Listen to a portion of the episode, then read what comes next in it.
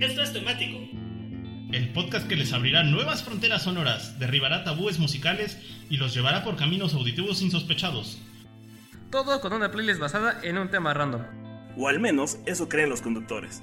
Así de malitos están estos chavos. Bienvenidos a Temático.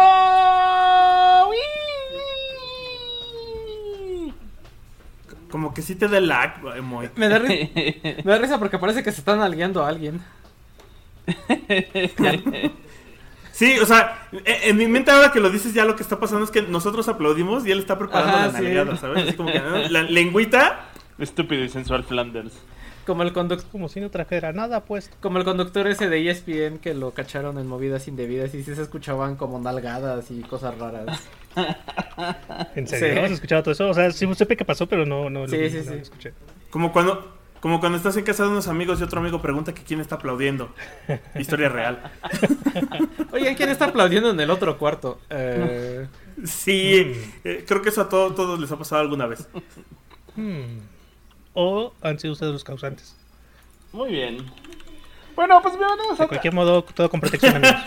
Qué, qué buena forma de empezar este, este, este especial. este especial. Ahora que se vienen las no fiestas de Navidad. Bien- Bienvenidos a este temático de fiestas paganas, amigos. Así es. uf. de fiestas paganas porque este es, es el nexo entre el final de noviembre y el principio de diciembre. Porque vamos a poner puras canciones bonitas de Navidad, pero no son cualquier canción de Navidad, sino son canciones, como ya saben, acá, darkies, jóticas, este, sabrosonas, metalosonas, obscurantonas, este, diaboliconas, Yo, draculonas. yo lo voy a llamar Navidad alternativa, mano, porque la neta es que así como que digas obscuras no había tanto. Sí, sí, hay, ¿cómo no? Ajá. Uy, Es que- espérate. ¿no has le visto lo rascó, que puse? Pero apenas para un programa, mano. No, no, no. Bienvenidos al Nativity in Black, o lo que viene siendo lo mismo, la Navidarks, el episodio temático de Navidarks, amigos, de esta que va a ser la trilogía de la Navidad, si mal no tengo entendido. Y va, va a culminar con Patty Navidad. así. Va a culminar con Patty Navidad. Ahí nomás para que se den un quemón. Pues sí, amigos, este, este temático trata nada más... Yo nunca accedí a eso. Nada más y nada menos de puras canciones bien chéveres, bien sabrosas, que hablan de la Navidad, pero con un tono obscurantón. Acá ya puede ser, pues, desde lo más alternativo hasta lo más darks y metaloso que se pueden encontrar. Porque también, sí. también en la oscuridad se celebra la Navidad. Y pues, pues la prueba está en este bonito playlist que les armamos el día de hoy, que está bastante interesante. Y comenzamos. Excepto en China. Comenzamos con el señor productor. Ajá. Ay, ese pinche señor productor no sabe ni madres. Oye, Ya se quedó dormido. Es que no estaba jalando el reloj. Eh, sí, va- justo, justo como a, a mí me costó encontrar canciones que sí fueran navideñas, navideñas, pero que tuvieran esa onda darks. No solo que fueran darks y dijera, ah, esto puede sonar en Navidad, tampoco mamen. Este, metalosa sí puede haber más, por eso eh, estoy de acuerdo en que se pueda ampliar. Y, y- y creo que también con humor negro, y justo la que voy a poner entra en esta categoría. Y se llama A Christmas Duel de The Hives y de Cindy Lauper. The Hives, que son esta banda que solamente es conocida por Tic Tic Boom y ninguna otra No, más. ¿cu- ¿cuál? Haciendo ¿Cómo a no? la banda desde que empezó el programa. Get away. ¿Qué te I think I pasa? told you so. I Get Free se llama, ¿no? Ajá, la de esta... ¿Cuál era? I want to get free. I want to get. Había- Ah, buena. Main Offender. Main Offender. Uy, Main Offender. Sí, está bien buena. Había una un comercial de lencería donde creo que sale Scarlett Johansson o no me acuerdo quién con una No, es de- Minogue. Ah, Kylie, Kylie Minogue sí, está sí, montando el patrón. Uh, Sí, sí, sí, y ese, ese comercial está bien bueno. Bus- vayan a buscarlo en YouTube. Me sorprende un poquito Bueno, lo pues, demás. mira, que realmente- lo tenga. Mike. Sí, es que no me acordaba quién era. Realmente lo que quería provocar, realmente lo que quería provocar era eso. No es una banda de la cual inmediatamente digas, uy, no, claro, toda la trayectoria, sino que empiezas precisamente a recordar. Porque es raro, es una banda que tiene muy buena música, pero que justo hasta que alguien no te la menciona, como que. Sí, como que no lo tienes en el top of mind, pero Exacto. ya que alguien te los recuerda. Sí. Ah, no, sí estaba chido. Sí, sí, sí. Creo que después de The Sums es mi favorita. Y pues me- pues sería The Sums. Mira, te lo voy a The decir así. ¿Cuántas veces has puesto a The Hives en el programa, Pai? Hmm. Eh, ese es mi punto. O sea, Pero, pero una vez. tengo sus canciones de Rock Band. entonces, sí. vas con sí. tu rock band. Eh, Entonces tu- tuvieron este primer sencillo, que fue este primer sencillo navideño que se salió en el 2000 con Cindy Lauper. Un poco el asunto era que ellos ya tenían ganas desde toda la vida de hacer un dueto con Cindy Lauper y quién no, la verdad. Eh, y esta canción pues es una canción que tiene un tono alegre, un tono melodioso alegre como de Navidad y de qué bonito, pero la letra no tiene nada que ver porque está bien culerilla y culerilla en cuanto a la temática, no a que la letra esté fea. En cosas como de, ah, sí, yo me acosté con tu hermana, así que no me preocupa que me hayas engañado y yo este lo hice con tu mamá y cosas así. ¿no? Y que se pelean y al final quedan juntos. Entonces un poco es ese- esa, esa conversación entre una pareja en Navidad de todas las cosas ojetes que se hicieron a lo largo del año. Como datos curiosos, esta canción cierra el especial navideño de La Hora Bizarra, comercial pagado, por mí, para mí. Vayan a escuchar otros podcasts de Bizarro Producciones. Y justo por el tipo de temática que tiene de qué, qué pedo con su relación, la verdad es que también pudo haber entrado en qué- cómo vas con tu relación tóxica. Lamentablemente la temática navideña pues funcionaba más en Navidad que en cómo vas con tu relación tóxica. Y ya para algunas cosas de, de los intérpretes, bueno, de los, de los hypes ya lo hablamos, este... Sí, sí tienen como algunas de estas canciones y su primer sencillo, perdón, su primer álbum se llamó Benny B. Vicious, que, que sería Vine, vi y me volví un vicioso. Viene, vi me envicié. Vine, vi y me, y me envicié. Así como. Eh, y de Cindy Lauper, pues qué no decir. O sea, yo no sabía, por ejemplo, que actuó con Jeff Goldblum. Eh, su primera película fue órale. con Jeff Goldblum en una película que se llama ¿Para qué La clásico? Pirámide Dorada. Ah.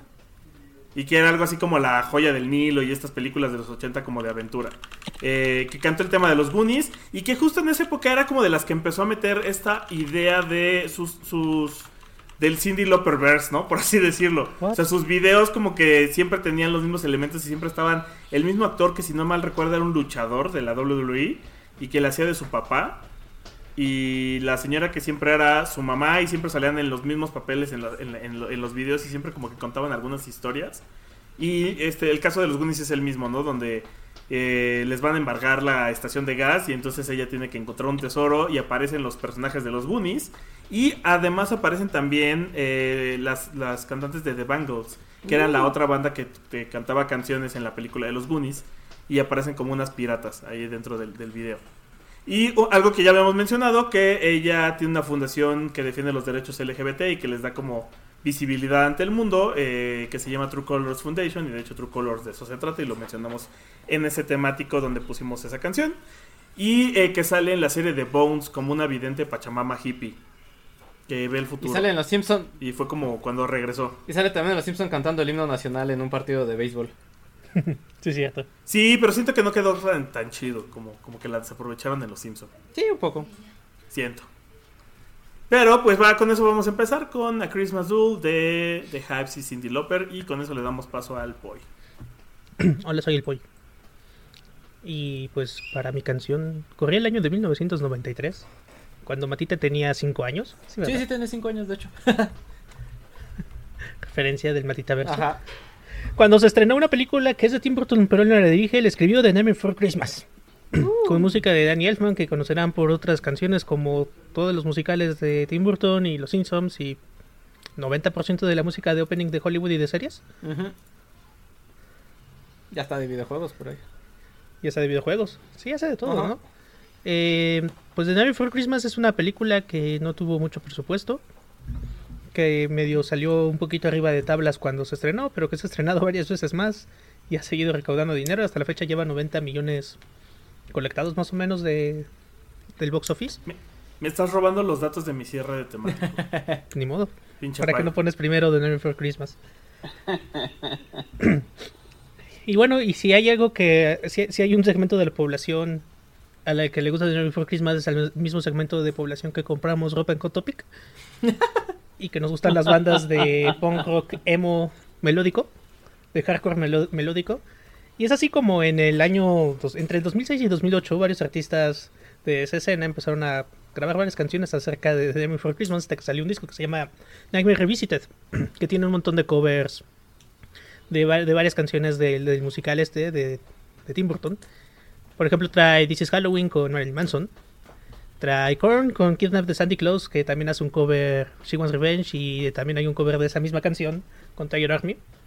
Una versión de la canción de Sally, cantada por la chica de Evanescence, Amy Lee. Que aparte de la tocaron en, en vivo en, el, un show. Se olvidó en qué show. Pero bueno. Pues salió esto en el álbum eh, en, en- el 2008 y una de las canciones que más me gustan es la que viene con Rise Against, que es Making Christmas. Por si no han visto la película, que deberían, es un...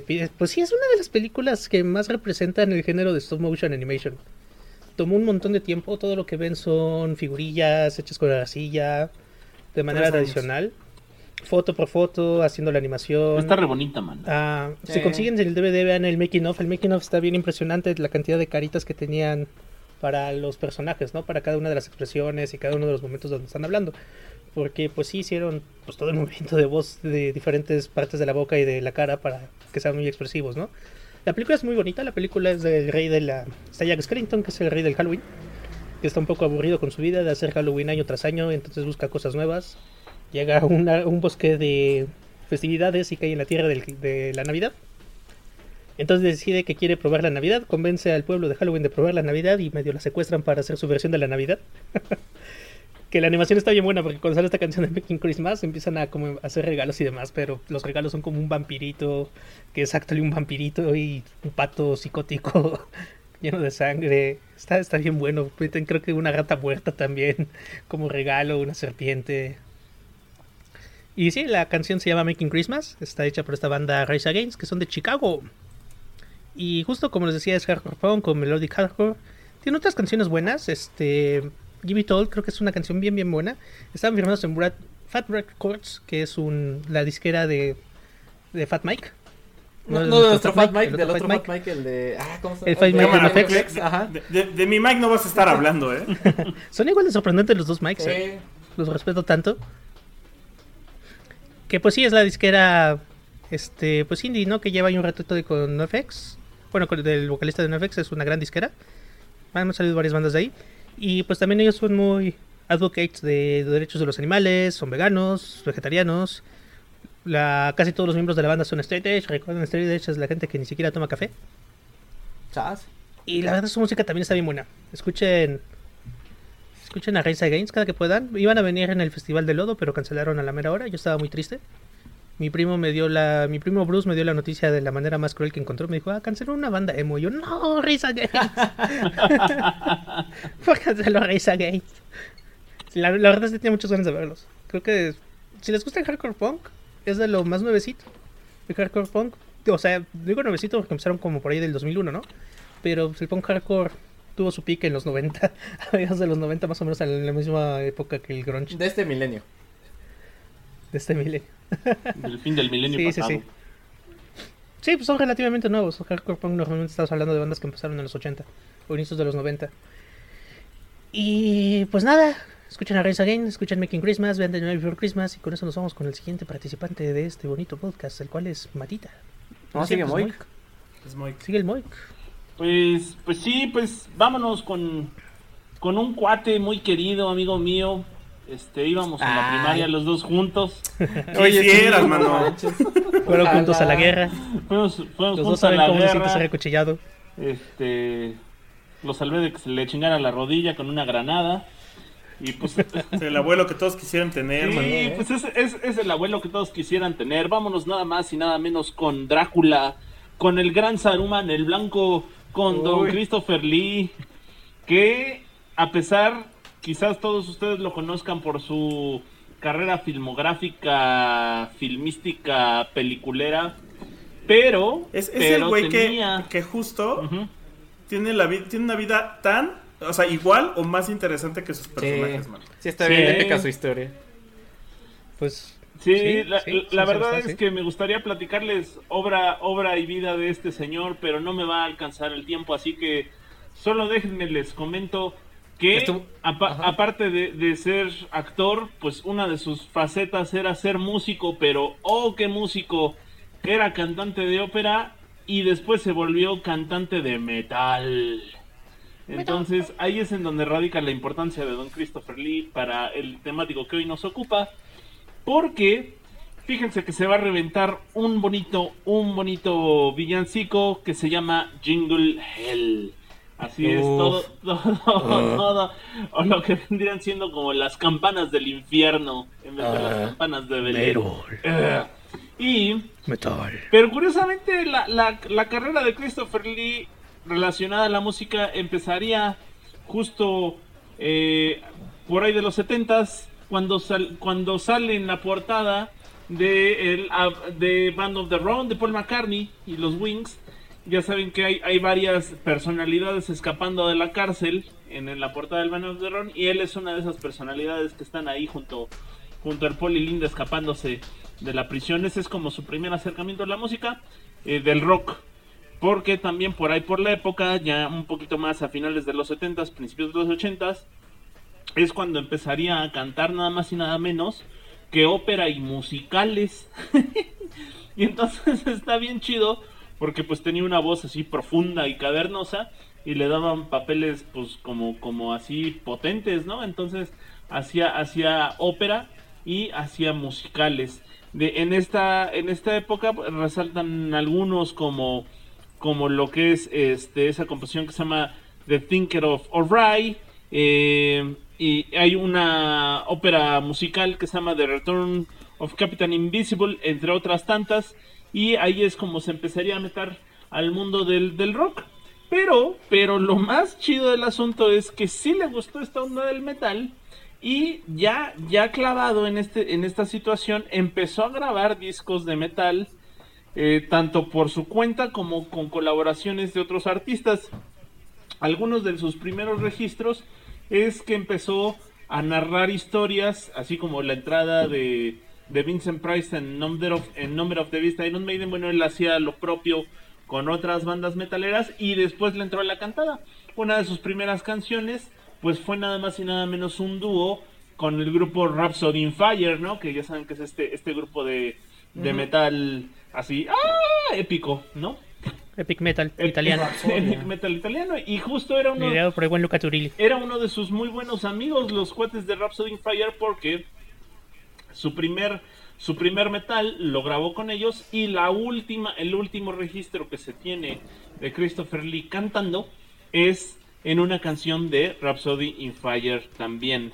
Eh, el, el- el señor Lee, Don Christopher Lee, grabaría varios discos de metal por su cuenta, en donde se tienen eh, registrados cuatro álbums enteritos, tres EPs, de los cuales, por cierto, dos están dedicados a la Navidad.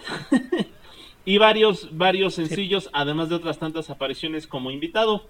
De, de sus álbums, que son los cuatro, eh, re- resaltan mucho lo que es el, el Revelation y el Carl Magno de Omens of Death, ¿no? Que son uno, el Revelation es del 2006 y el Carl Magno de Omens of, de Omens of Death es el segundo disco de lo que en su momento quería ser la historia épica de este rey Car Carlo Magno, ¿no? Y los EPs que grabó tiene tres. Les digo, los dos primeros están dedicados a la Navidad, que es a Heavy Metal Christmas y a Heavy Metal Christmas 2. la canción que vamos a poner, la de Jingle Hells, viene en el A Heavy Metal Christmas 2 del 2013. Y otro EP que es muy muy bueno, y ese sí se lo súper súper recomiendo, que se llama el Metal Night. El cual, por cierto, le, le- le fue, lo lanzó en el 2014, celebrando bonito. su cumpleaños número 92 con temas como My Way de Frank Sinatra, eh, Toreador de la ópera Carne, Carmen y este las canciones de grandes eh, musicales como El sueño imposible del Quijote y, y Yo Don Quijote, ambas El sueño imposible y Yo Don Quijote de eh, ese que es El hombre de la mancha, ¿no? Entonces, pues, pues la verdad es que sí vale muchísimo muchísimo la pena tomar en serio la carrera musical de Don Christopher Lee. Y la cereza del pastel la tuvo cuando hizo una aparición con este grupo que se llaman los Hollywood Vampires, que son nada menos y nada más que Johnny Depp, Alice Cooper y Joe Perry, y aparece eh, Christopher Lee haciendo una narración, les digo, tipo Number of the Beast, pero en una canción que se llama The Last Vampire. Y pues les digo yo, me podría pasar todo el tiempo hablando de Christopher Lee, pero justo ya se va a acabar. Y nos vamos con Jingle Hells, las campanas del infierno, que suenan en Belén, de su, de su EP a Heavy, a Heavy Metal Christmas 2, Don Christopher Lee. Y pues ahí está. Merol. Nada más para dejar cerrado ese tema, este, Ay. el disco Ay, de nomás Carlo para Magno es porque es descendiente de Carlo Y aparte, ah, por eso lo, Andaba, lo hace. andaba matando Ay, no. nazis, ¿no? En la Ah, Segunda Guerra Mundial. Tantos detalles. Y pues ahora sí vas. Detallitos. Ah, sí. Mata está en mute, entonces piensa que sigue hablando, pero Oye, realmente no lo estamos escuchando. Sí, la canción que voy a poner es una La- canción que le vamos a hacer doblaje porque no se escucha. Oh, sí, lo recuerdo claramente. Estaba yo buscando ¿Ya me canciones de temático. Ya quién sabe qué de pasó. repente- Pero gracias por los sonidos de submarino, Mike. Ya, ya se escucha. Ya. Ya. Justo estaba comentando que Christopher Lee andaba matando nazis en la Segunda Guerra Mundial, ¿no?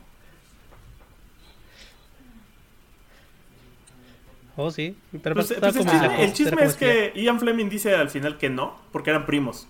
Sí. Pero Además. el chisme es que el chisme es que él es el original 007. Sí. Y la frase épica de cuando le estaban en el Señor de los Anillos y dijeron, no, es que así no suena cuando a alguien le perforan el, cu- el pulmón con un cuchillo.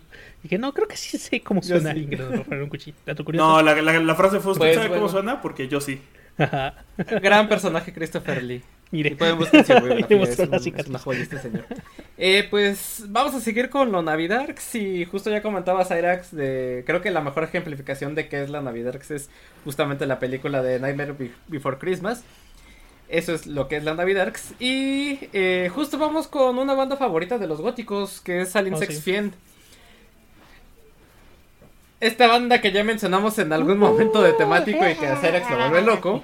Hola. Sí, la verdad, la neta sí está bien chida. Que es esta banda gótica londinense Sí, que se fundó en el 82 y que es considerada una de las iniciadoras del género goth como tal. Eh, ellos empezaron tocando en la Baticueva, en la Batcave, que, eh, que era, eh, pues este, bueno, siguen activo, aunque ahorita ya no, porque pues probablemente por la pandemia de seguro lo cerraron, ajá. Pero, ajá, pero bueno, el chiste es que todavía sigue abierto. Pensé que ya habían cerrado ese antro. El chiste es que la Baticova es esta.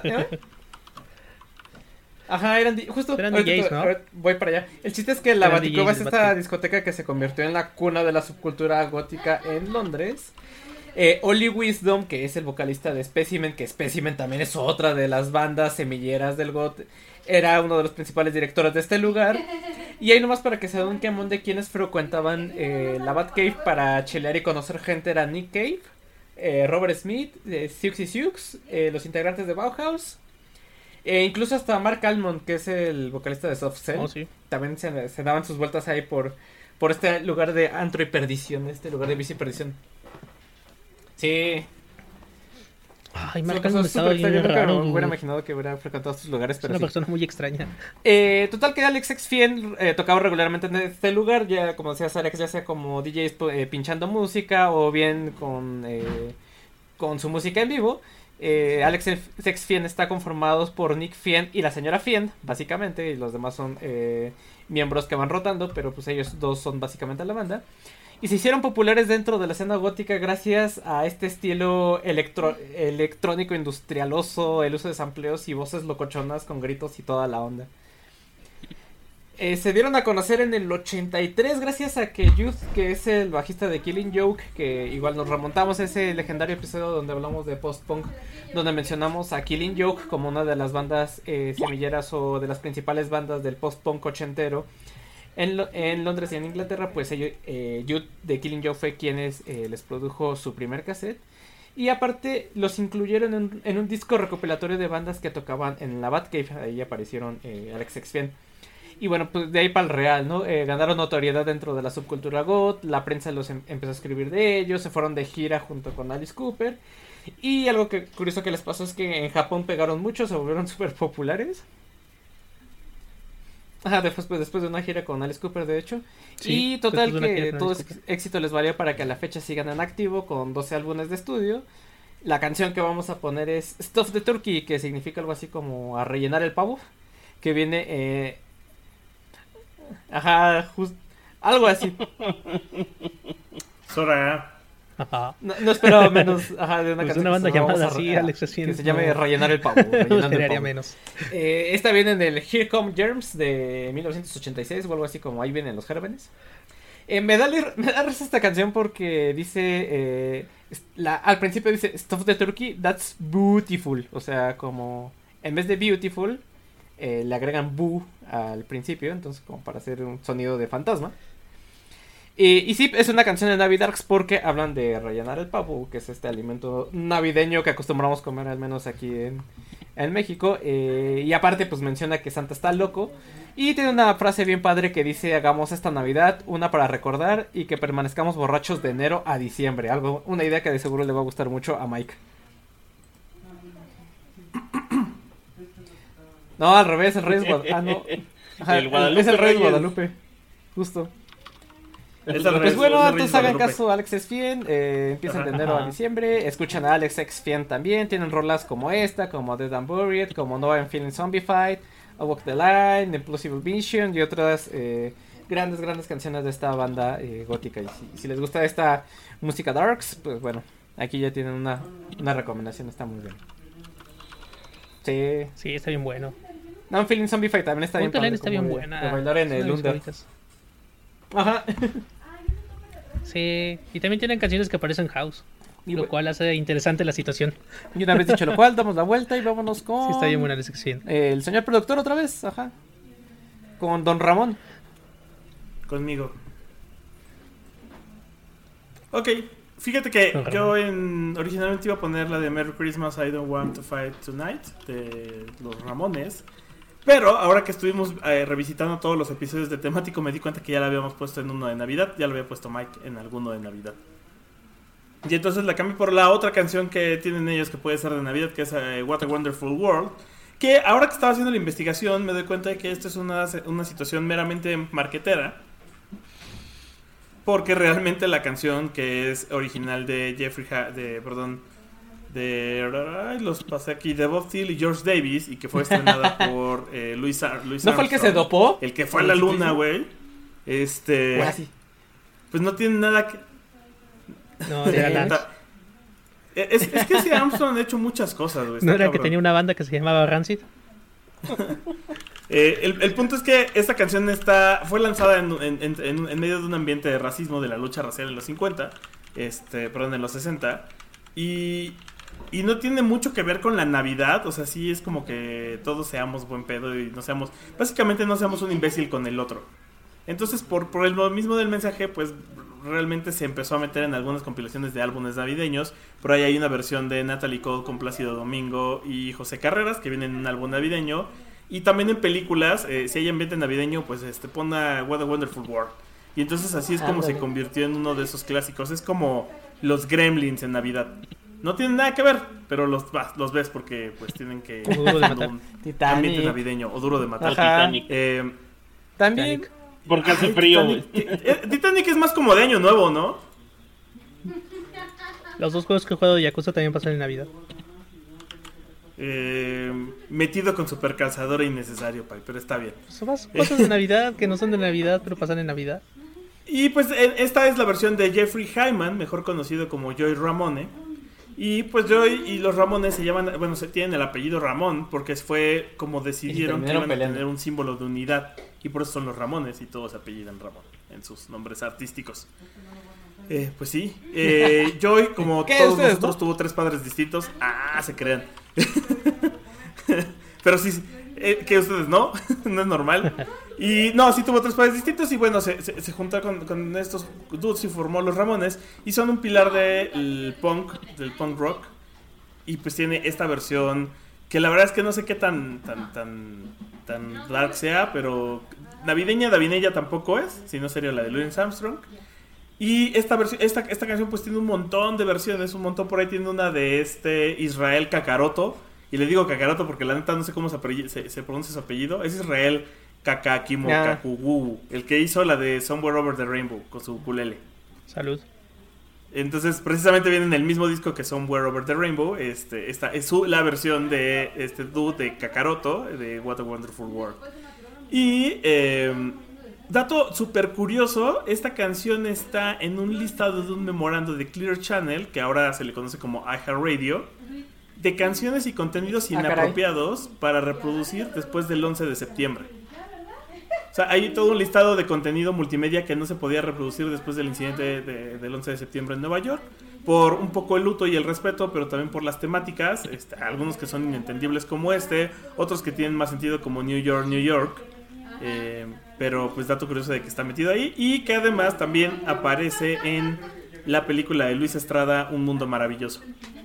De hecho, en la escena final, cuando los, los pobres que, que son morenos y resentidos Como van cuando banearon los ¿Dónde te agarró el temblor O, de Bueno, eso fue lo que yo entendí de esa 85. película.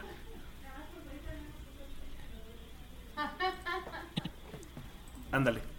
No, va. Y el- con eso, digo, pues le damos Boys. paso a Matita. Ah, no, va. Sí, Matita.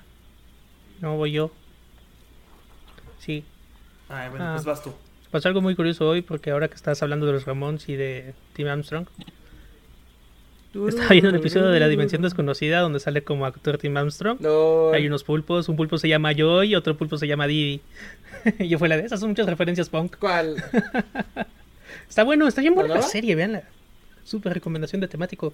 La nueva, la del ¿La 2019 y 2020, Ah, está en Amazon Prime. Ajá. Sí, re- respetan mucho la original. Sí, sí, tiene toda la misma esencia. Está muy Amazon bien Prime, hecho. danos dinero. Dimensión desconocida, danos dinero.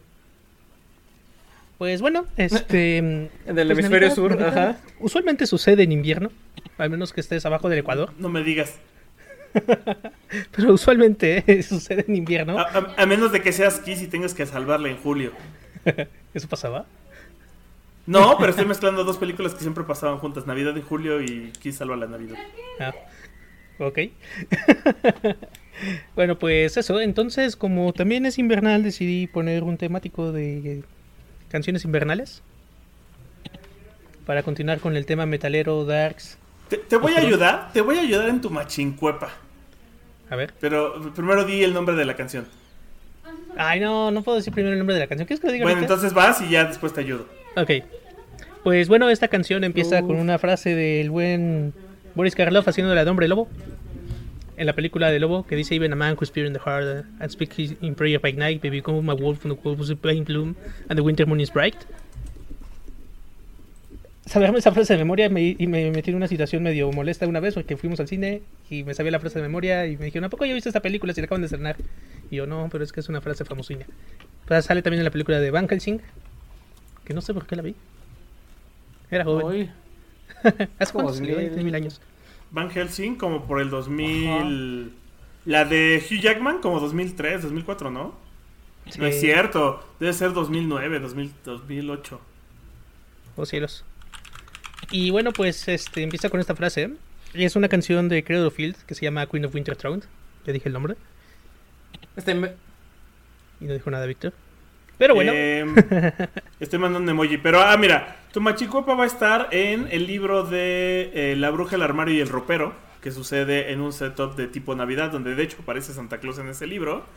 Y, pues, la bruja se refiere a la No, reina. a Jaina, la de Warcraft. del tiro- trono de hielo. Así ¿La que de Frozen? navideña. a Jada Elsa. Proudmore. Ah, Jaina, Jaina Proudmore. Bola de incultos. Después de todos que entendí todas las referencias. No, en realidad se refiere a una canción un poquito combinada con la historia de Carmila, que es una historia vampírica gótica de horror gótico escrita Sí. por Shiran Le Fanu en 1872. Lesbovampiros, amigos. Sí pasa. Ajá. De 1800, del siglo XIX. Suena muy bien ese título. Hay que, hay que ponerlo como nombre de, de- de disco para banda de Psychobilly, los vampiros del siglo XIX. y pues esta canción también habla, es un disco temático de Hero Fields llamado eh, Cruelty and the Beast, que habla de la condesa Erzsébet Batory de Exet. También traducido como Elizabeth Batory, que era una condesa de Eslovaquia. Era uno de sus antepasados fue Vlad Tepes, el empalador, también conocido como el Conde de Drácula. Históricamente, y- pues, igual en la serie de Castlevania le Sí. ponen que es Vlad Tepes. Esa familia de sangrones, mano. Sí, y pues ella fue víctima del finalmente patriarcado opresor, víctima. De dice, vírgenes. dice el- el- el- cuenta la Ajá. leyenda que se bañaba en sangre de, de mujeres para conservarse bella. Ajá. Y pues fue es todo es todo un tema bien interesante porque hay mucha controversia y un montón de mitos acerca de ella. Hay historias, ¿no? Unos dicen que la ejecutaron al final, otros dicen que no, que vivió como mucho tiempo en una torre encerrada y que siempre se veía toda bonita. Y está interesante, estaba viendo que la portada del disco viene una actriz de que sale en una película setentera de, Drácula, de Reino Unido. Y pues la, la portada es esta misma actriz, pero ahora siendo como de la condesa Elizabeth Bathory. La actriz es Ingrid Pitt.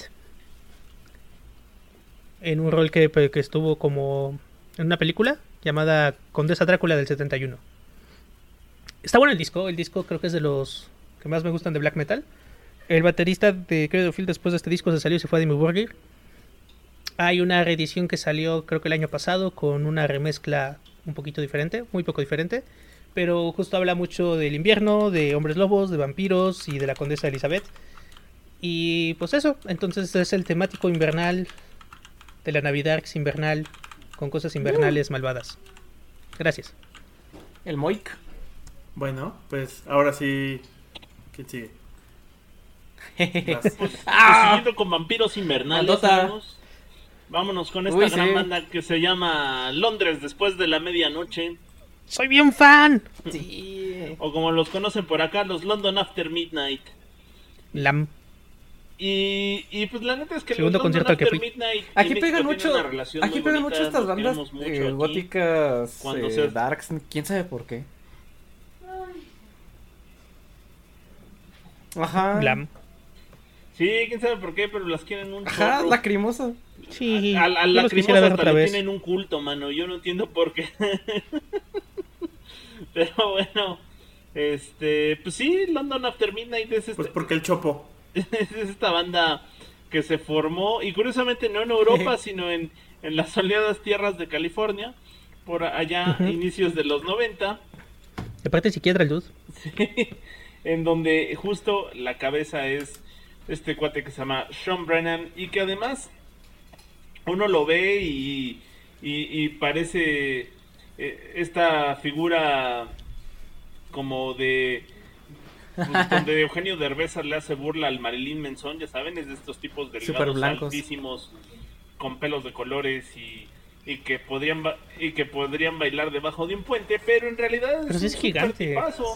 Es, es alguien que apoya el derecho por los animales, es activista proambiental y en contra del cambio climático y además es impulsor de los derechos humanos. En tacones. Para que topen su altura es como Ofelia Pastrana en tacones. Y además usa plataformas. O sea, estamos hablando de alguien como entre los 2 y los 2 metros y los 2 metros 30. Ajá. Con las plataformas como 2 metros 30 es, es altísimo. Sí. Y pues muy a pesar de lo que pudieran pensar si lo vieran en la calle, la verdad es que es un tipazo bastante alivianado y con mucha conciencia social. Gustaría Mira, te recomiendo una ¿eh? de mis canciones. O sea, si estuviera en California buscaría que fuera mi psiquiatra. Pues sí. Y bueno, eh, de los London After Midnight, la verdad es que no son una banda que tenga muchos álbums, pero cada que sacan un álbum pegan, ¿no? Y, y sobre todo pegan aquí, porque sí, sí, les digo, la, la banda mexicana los quiere muchísimo a los, a los Londons. Entonces, eh, vámonos con una canción que se llama The Christmas Song y que además es un rolón y curiosamente no viene en un disco común y corriente sino viene en un recopilatorio este ni siquiera este ni siquiera salió como sencillo ni como lado B ni como rareza Sí, no, no viene en el Selected Sense. ¿Eh? Solo viene en el Selected Sense, ¿no? no en el Oddities Ah, en el En Odyssey, el sí, el sí. simplemente lo metieron por meterla. Y la neta es que es una rola bien chida. El álbum Oddities salió allá de 1998. Y pues el género evidentemente es rock gótico y dark wave. Y cu- curiosamente lanzaron ese disco para promover su gira de Psycho Magnet. ¿no? Que Qué es buena el- canción de Psycho Magnet. el- ajá, que es el, es bueno, es una canción y además es el segundo disco de del la, el segundo disco de la banda. Pero, pues como la, la gira se prolongó mucho por ahí del 2006, a- este, 10 años perdón, antes. No del 2006, sino del 96, creo. Se retrasó tanto que duró hasta el 2006. Sí. Sí, 10 años. Luego lo relanzaron en el 2006. Pues sí, es como esas giras interminables, ¿no? Igual los, lo- las hermanas de la caridad es así como est- estamos sin activo, pero de pronto un día tocan, ¿no? Y, y pues la neta es que así es como le hacen muchas bandas góticas, pero la neta es que qué bien tocan. Y pues vámonos, justo eso. ¿Por qué lo ponemos en este Navidarks? Pues el nombre lo dice todo, ¿no? The Christmas Song con los London After Midnight de allá de 1998 de su disco Oddities. Qué buena rola es, por cierto. En ese disco también viene un cover a la canción de Sally de The London After Midnight. y, y creo que también trae la una versión, pero eso eso no estoy seguro, te lo tendría que confirmar. Creo que en una en la reedición metieron la que sacaron justo para el The Nightmare Before Christmas. Oh, sí. ¿Qué bandota es London After Midnight? Está bien bueno. London After Midnight. Ok. Sí. Aparte lo dices, es un discazo. Trae la de Demon y Leon Titlet, que es como dos de mis canciones favoritas de ellos. Al final se pusieron como... Su, su último disco... Último, ¿eh? Ah, sí, es el último que fue en el 2007. Uy. Vemos que ya... ¿Dónde estabas cuando salió el último disco de London After Midnight? Estaba un poquito... La, la, la imagen y la temática era como muy comunista, lo cual estaba chido. Sí, el, el ¿qué es? El- Violent Acts of Beauty. Ajá, el Violent Acts of Beauty, sí. Tiene como mucha estética de póster comunista y está bien, bien, bien cool el álbum. También son este muy antifascistas. Antifachos. Ah. No toleran Sí, los son muy, muy- fachos. Sí. son muy antifa. Y pues eh, justo vámonos con otra banda que también es muy querida no solo en México sino también en el mundo y por sus fans. La verdad a mí me sorprende la cantidad, no solo... Ay, sí, también. Igual y no tanto la cantidad de fans que tiene esta banda, pero sí lo fieles que son y, y lo, y lo entregados y lo comprometidos que son con, con esta banda que es Type O Negative o Los Sangre O Negativo. Sí, los... O. Uh, Qué metalero, eh. uh. Y qué, y qué corny. Es de las bandas que se escuchan super Ahorita- darks ahorita les vamos a platicar ultra por qué. cornys. Sí, Ultra, qué ultra bandota, los Sangre O Negativo para los compas. que son o bueno fue porque pues ya lamentablemente ya dejaron de existir Eh, ajá ahorita les vamos a contar de cómo se fue el po Pues el, el el vocal pero eh, pues fue esta banda Efe. gringa de metal gótico formado en Brooklyn en el 89 y lo que ya con decía Cerex no la letra de sus canciones hablan de cómo era de cómo era esperarse de cosas góticas ¿eh? depresión muerte y todo combinado con romance lo ajá de, de- venga chapacá vamos a morirnos Y juntos ven acá, nena. eh, lo que se, Y ven cacha pa' acá. esto hizo que se ganaran el sobrenombre de Draft Four, o sea, parodiando a los Beatles que les decían el Fab Four, pero eso es el Draft Four, que Draft significaba, significa como gris o monótono. Entonces pues, son como los monótonos cuatro. Y alcanzaron fama y popularidad allá en los 90 cuando consiguieron disco de platino ahí nomás para que se den un quemón en el 93 con su disco Bloody Kisses. Y disco de oro en el 96 con su disco October Rust, que ahorita los vamos a hablar más de, este disco. Y ya hablamos en el pasado de esta banda dentro del GOT porque eh, el... Más bien, hablamos en pasado de esta banda justo porque eh, el 14 de abril del 2010 Peter Steele, que es líder, vocalista y bajista y miembro fundador, falleció a los 48 años de forma misteriosa. Se desconoce... No le tocaba al Cainal. No le tocaba, carnal, no le sí, tocaba. se desconocen eh, Uh, exactamente las se puso de la muerte. cuando pasó. Eh, la versión como más oficial dice que fue un infarto provocado por un aneurisma. Aunque por ahí también dicen que pudo haber sido una septicemia causada por una diverticulitis, que para los que no saben, y que yo tampoco sabía, es como cuando te salen como unas verrugas en el intestino, una cosa así medio fea. No, pa- pa- a- contrario a lo que el nombre dice, Sí, no son nada divertículos divertidos. no son nada diverti- divertidos. Los divertículos. A pesar Sí. del nombre. Eh, total, El contrario de lo que el nombre pudiera indicar.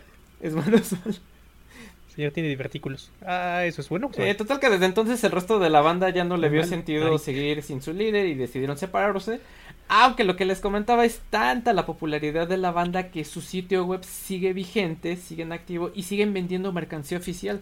De hecho, si se meten a la página de, de, de London After Midnight, iba a decir, de Type, de Type O Negative, van a ver que incluso están vendiendo productos de novedad como pop sockets para su teléfono y eh, cubrebocas con el logotipo de la banda. Sí, música de gigantes para Mm. gigantes. Aparte el tipo también Sí, estaba gigante. Música de gigantes. Eh, pues la canción tres. elegida para este playlist es Redwater Christa- Christmas Morning, que viene en el ya citado October Rust de 1996, y que también trae canciones como Love You to Death, que pudo haber entrado en Darky Romántico sin, sin broncas, o si hacemos un Darky Romántico, pues ya la aperto de una vez. También trae My Ah, sí. Girlfriend's Girlfriend, o sea, como la novia de mi novia. Sí. Sí. Ay, Ajá. esa canción es bien buena. Y también trae. Está bien divertida la letra, además. Ajá. Sí, esto se puso principio divertido en pensé que iba a estar chido, pero misteriosas. sí hizo mucho desmadre. Y también trae un cover a Cinnamon Girl de que la original de Neil Diamond. Eh, esta canción de Redwater Christmas Morning trata sobre la muerte del padre de Pete, o sea, bueno, del vocalista de la banda, en la mañana de Navidad, y de otros tres miembros de su familia que también habían muerto la, la Navidad anterior, entonces puro, puro dramón. De hecho, el verso trata sobre el, eh, habla sobre el dolor, mientras que el coro trata sobre cómo afrontar el dolor desde el punto de vista personal. Eh, el significado de agua roja dentro de la canción, pues, se refiere al vino tinto que se usa para, pues, eh, ahuyentar el dolor. O, el- refugiarse en el alcohol en, muchos de los casos. de- Y ya para terminar, co- como dato curioso, lo que les decía, eh, los fans de Type O Negative hicieron un algo imagina- imaginario, o sea, qué tan clavados están los fans de, esta banda que eh, se imaginaron un álbum con puras canciones navideñas de Type of Negative, que se llama Christmas is Dead, donde viene esta canción, vienen unos covers de villancicos de la banda, y viene la colaboración de una banda que se llama Stereotype o Negative, que es una banda de covers que canta canciones al estilo Type of Negative. Entonces, es como, eh, hagan de cuenta, estas bandas eh, eh, que hacen covers a los Beatles, como eh, Grupo Morsa, Alep y todas estas. Pero como si ellos siguieran, siguieran haciendo covers de canciones nuevas con el estilo de los Beatles, pues así más o menos es Stereotype o Negative. Hacen covers de canciones famosas con el estilo de eh, Type of Negative y la verdad es que les quedan súper padres. Y uno de esos covers es a las Christmas de Guam. Lamentablemente no pude eh, poner esa canción porque no la encontré en Spotify, si no sí lo hubiera puesto. No está Stereotype Negative en, eh, en Spotify, pero si pueden búsquenla, eh, este cover de, de Las Christmas con, con esta banda parodia. Y sí parece que es toda la, eh, todo el, el- vocal de, de Type of Negative. Y pues bueno, es- es- escúchenos, la verdad, sobre todo si les gusta la onda más como pesadona, eh, dark y romántica. Ah, no son tan pesados co- como para... Beowulf. Tipo black metal, death metal. No, más bien. Más, más Son bien muy su- su, pesadez es. Ajá, exacto. No es que sea pesado estridente, es, es peso. ¿Sí? Yo creo que es más como de le- lace y así. Sí, son estúpidos y Tal vez sensuales. los tengo en un concepto muy sensual. Hablando de negro. Sí. Habla- hablando de cuero negro. Y pues no por algo son eh, una banda favorita dentro Sí, de los así mero. y se los van a topar dentro de estas bandas a lo mejor eh, indie o, o undergrounds de, en su momento. Porque pues eh, lo que les comentaba, no es una banda muy querida por, por sus fans y por toda la comunidad GOT. Y cómo no querer a estos, a estos muchachos. Y una vez dicho lo cual, vámonos con otra vez Daniel el hombre elfo.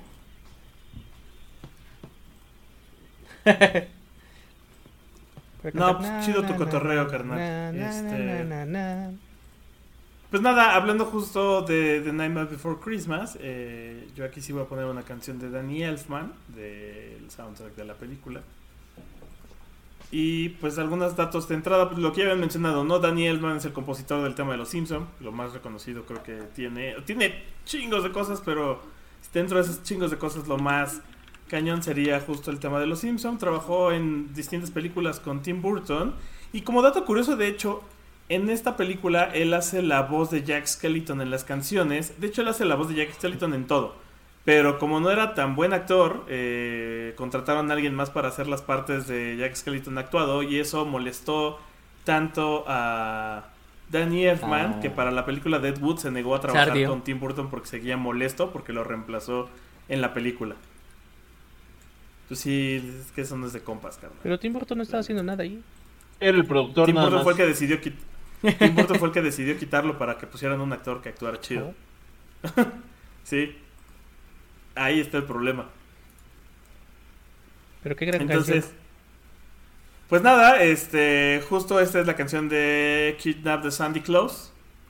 Porque así es como le Y decimos ahora. ponen Santa una Claus. bolsa. Creo, creo que, creo que es la mejor forma de definir el, dark, el, el Navidad con Sandy Claus en lugar de Santa Claus. Con su y su nombre Sandy. Sanatros, La traducción está buena porque en español le pusieron Sanatros. Ah, mira, eso no lo había visto. Está bueno. Este, y no me acuerdo si esta viene en el Just Dance, porque se- recuerdo que vienen tres canciones de Nightmare Before Christmas ¿En en, serio? en los Just Dance. Sí. Eh, una es This is Halloween, y, pero no me acuerdo cuáles son las otras dos y no me acuerdo si esta es una de esas. Eh, se los tendría que confirmar.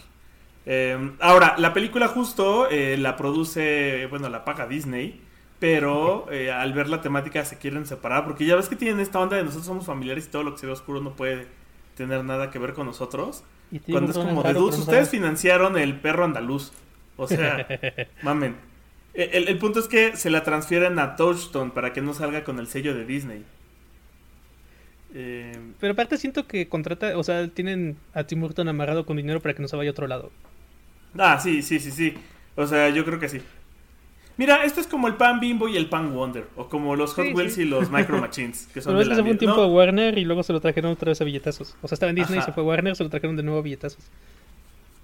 Eh, y algunos datos curiosos de películas de Tim Burton. Yo no sabía que Tom. Cruise estuvo audicionando y estuvo a punto de ser el joven manos de tijera. Pero Sí, como el vato no quiso aparecer con cicatrices y le propuso a este Tim Burton que al final recuperara su apariencia Shidori, dijo que qué mamón y entonces lo mandó a la verga.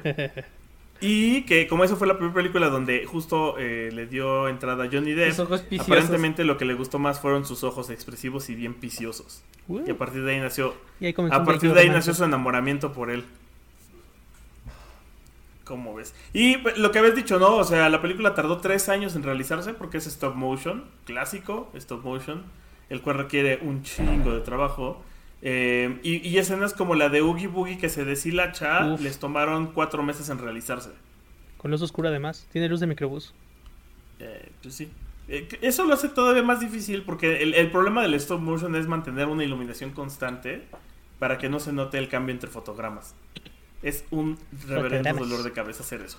Eh, y, y que, por ejemplo, para Jack, Jack había hasta 400 cabezas intercambiables distintas para las expresiones que tenía. Y dato que yo tampoco me sabía, Vincent Price iba a ser la voz de Santa. Y de hecho hizo los techs, pero por esas fechas murió su esposa y él no se encontraba bien, entonces Jody. decidieron mejor usar a alguien más porque no estaban saliendo bien las grabaciones. Eh, y ya por último, eh, hay una teoría que yo creo, yo creo fervientemente también, que dice que Frankenweenie, eh, The Nightmare Before Christmas y El cadáver de la, La novia son la misma historia. Frankenweenie, el corto Frankenweenie la película. Eh, eh, digamos la película. Ahí un exquisito yo. digamos la película. Si, si se ponen a pensar, el punto que los une es el perrito. Siempre hay un mismo perrito con un Ay, personaje cero, alargado y larguirucho.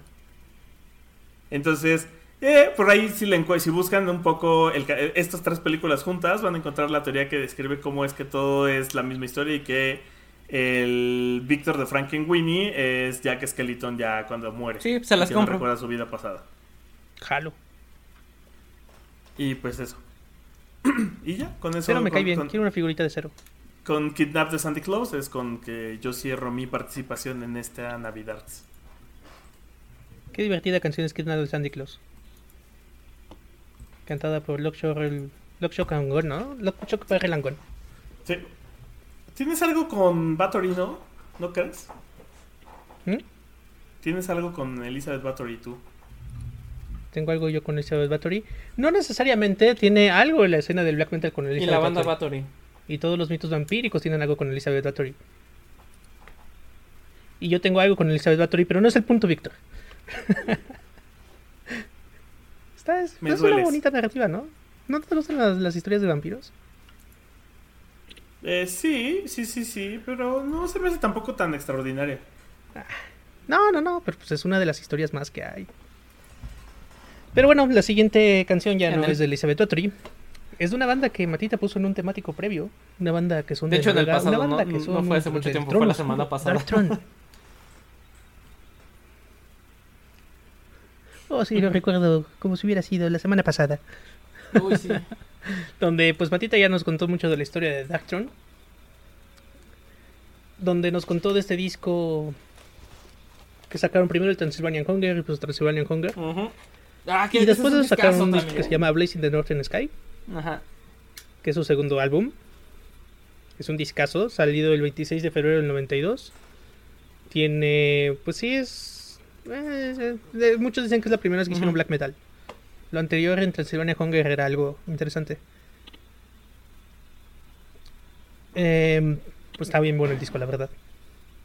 Está bien bueno la del disco. Estaban influenciados por Bathory, como decía Víctor. Te digo que las bandas de black metal tienen algo con Elizabeth Bathory. Es que es un gran, es un gran, es un gran mito.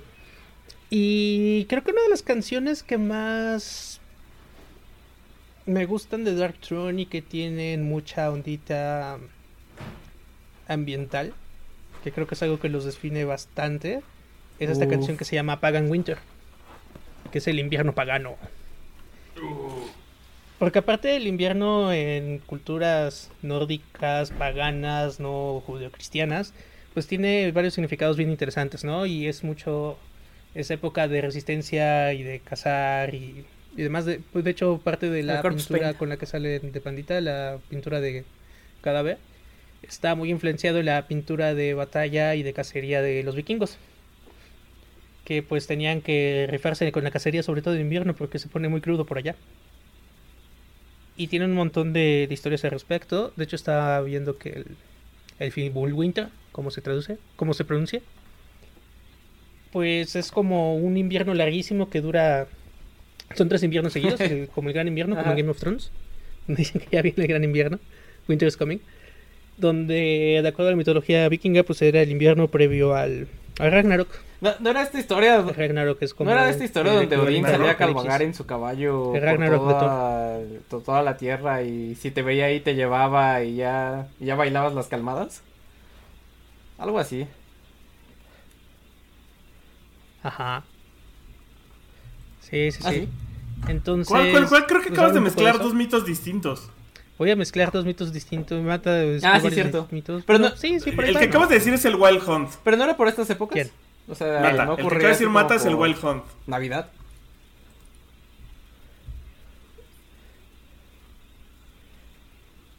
En- sí, en el invierno el Wild Hunt podría ocurrir. Este. Era- Era como esta Ajá. cabalgata sobrenatural donde pues sí te cargabas ampifas, güey, si te encontraban en el camino. Eh, No, sí, el Ragnarok es y- el fin pero del que nada tiene que ver con el Ragnarok. El Ragnarok es otra cosa totalmente distinta. Sí, déjame un poquito después. Era un invierno tan grande Para que vuelvan, para que, para que, vuel- para que vuelvan a ser. Ajá. Y pues también las. la- las creencias paganas tenían a partir del solsticio de invierno, que coincide con la Navidad, porque es la misma fecha. De hecho, justo dicen que de ahí se agarraron, ¿no? Las, los varios festejos, como el Día de los Muertos. Bueno, el Día de los Muertos no tanto, pero sí la Navidad y otros festejos católicos, pues eh, se unían la fecha con la fiesta pagana para poder, como hacer match y convencerlos en pasarse al cristianismo. En general, el cristianismo se, se, Sí. se ripe- se repeó las costumbres de otras culturas. Sí, Todas. sí, y es que estuvo interesante, porque por ejemplo en el caso de los vikingos, los vikingos comenzaron a volverse cristianos y justo empezaron a tratar de aprovechar como la fiesta que ya hacían en diferentes fechas para también hacer una fecha, una fiesta cristiana al mismo tiempo hasta que dominó la fiesta cristiana. Pero justo, o sea, en lo que era pues Navidad, en lugar de que naciera Jebus, era el solsticio de invierno conocido como el Yule y pues era una de las celebraciones más grandes en el mundo. Tengo entendido que quemaban árboles para el tronco de. Yule, El tronco que de tenía Yule. que durar como chingo de tiempo. que- ardiendo. Y pues era mucho en conmemoración de los cazadores. Y todo lo que habían cazado a lo largo del año y todo lo que tenían que cazar para las siguientes temporadas y pues para prepararse, ¿no? Porque venía el invierno que se ponía pesado, interesante. Y pues también lo que sí tenía, que es muy parecido con lo que terminó siendo el año nuevo, es justo, ¿no? Como darle un sentido de cambio estacional o de Sí. comenzar de nuevo un nuevo ciclo. De No cerrar ciclos, cortarse el cabello, pintarse el cabello. Ajá. Y pues ya, y por eso vamos a poner una canción de Dark Throne que habla del invierno pagano, que es la Navidad original. Al, al chile, Eh, al eh, chile, al chile, lo ¿funcionó, mejor de la ¿Funcionó? Navidad es el recalentado. Sí, sí, sí, sí, sí. No sé. Es que, ¿qué tiene el Sí. recalentado que... El recogimiento. extra, ¿no? Es como la chicalada.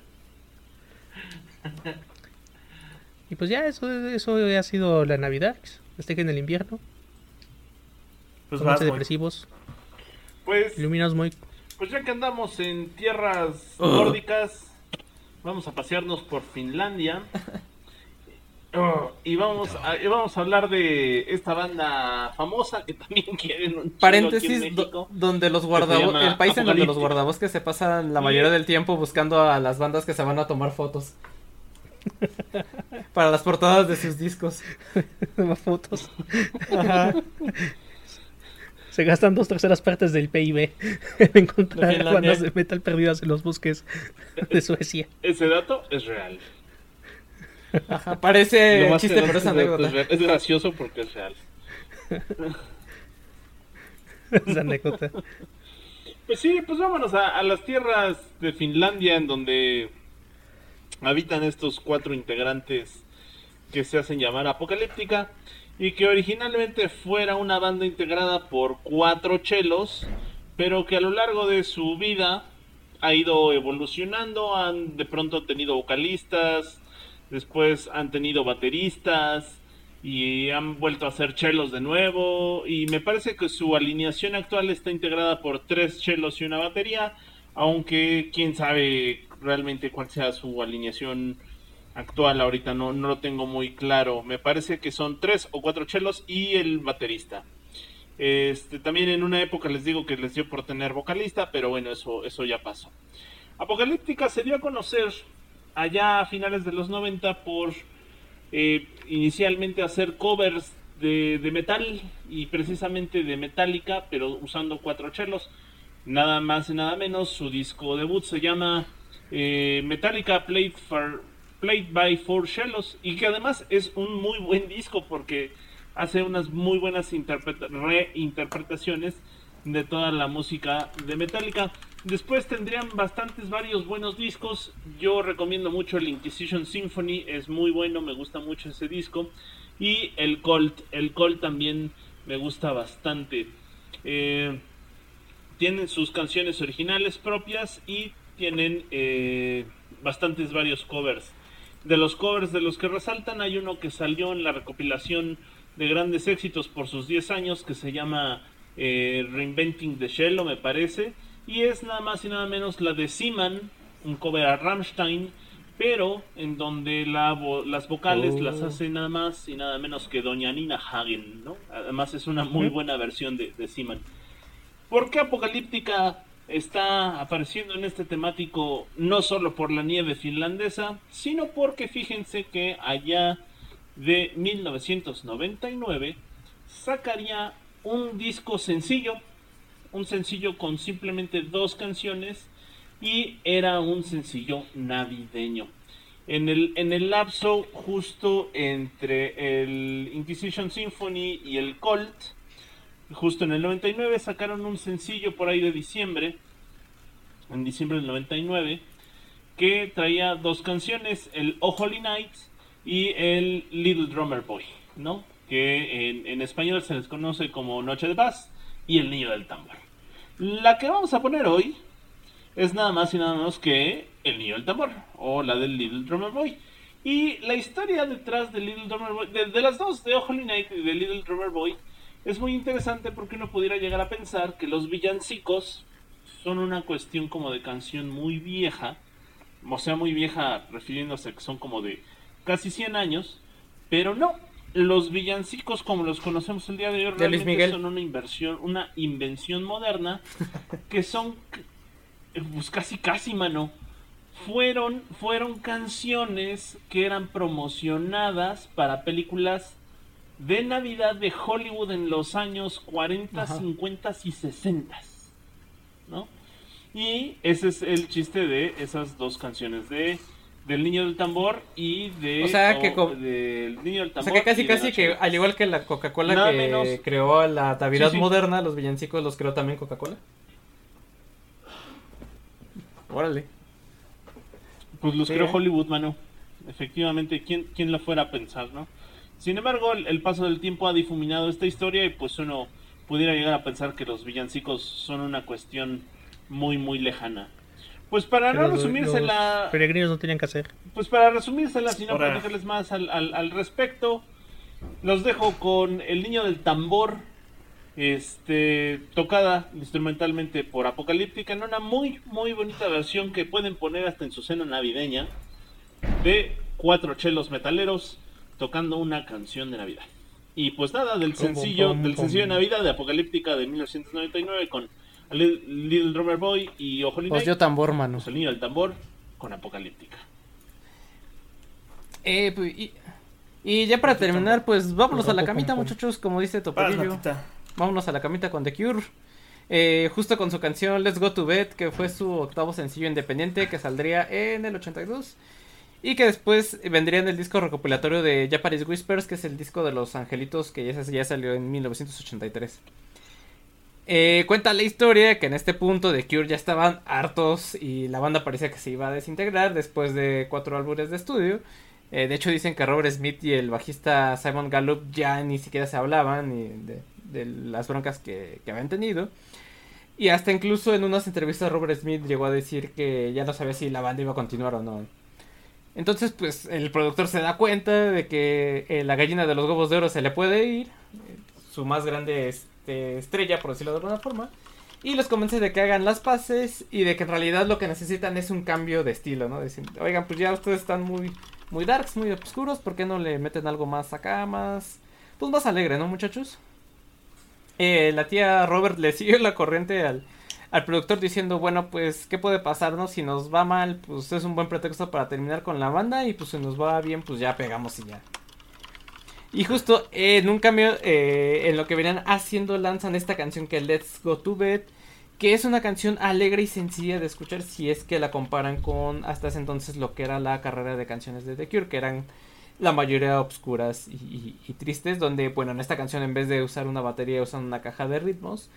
Y lo hacen mucho al estilo parodiando eh, mucho el New Wave que estaba de moda en aquellos años y que era lo que más estaba pegando. Y pues toma la que también les pega la canción de Let's Go to Bed. Y justo ahí la tía Robert ha mencionado que él sentía que todas las canciones pop de la época hablaban eh, de eso, de una, de una forma sutil de decir pues vamos a la cama. Pero sin decirlo tan abiertamente. eh, pero él lo que decidió es hacerlo de una forma un poquito más directa.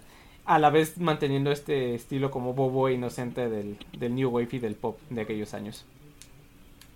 Y porque es una canción de Navidad, Let's Go to Bed, simplemente por la sencilla razón de que eh, la letra pone el escenario de navideño, ¿no? Dice en alguna línea que está, creo que por ahí, en el arbolito de Navidad y no sé qué, y pues vente para acá, morra, ¿cómo la ves?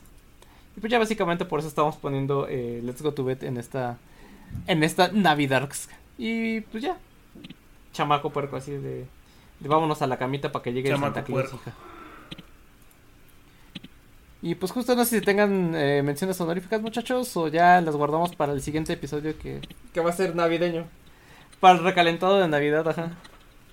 Para el recalentado de Navidad. Nos, nos vemos en un año. Porque nos vamos a ver hasta el Con siguiente año. De inviernos No que nos vemos en un año, güey. Nos, nos- y cosas nos- metaleras. Ah, sí, cierto. Nos vemos la siguiente semana, cabrones. No que nos nada de que nos vemos en un año. ¿El último no quiere decir que es el último? No, este no es el último. Ah, Lo, lo dije seis veces antes de arrancar. Este no es el dices último. muchas cosas, Víctor. Eh, no, nos vemos en el recalentado de la próxima semana. Eh, Bueno, con, con la Navidad a la que sí llevas a tu abuela. es la misma que esta. Mi abuela murió hace un rato. Ya, la, la, la, la. Ok, eh, anuncios.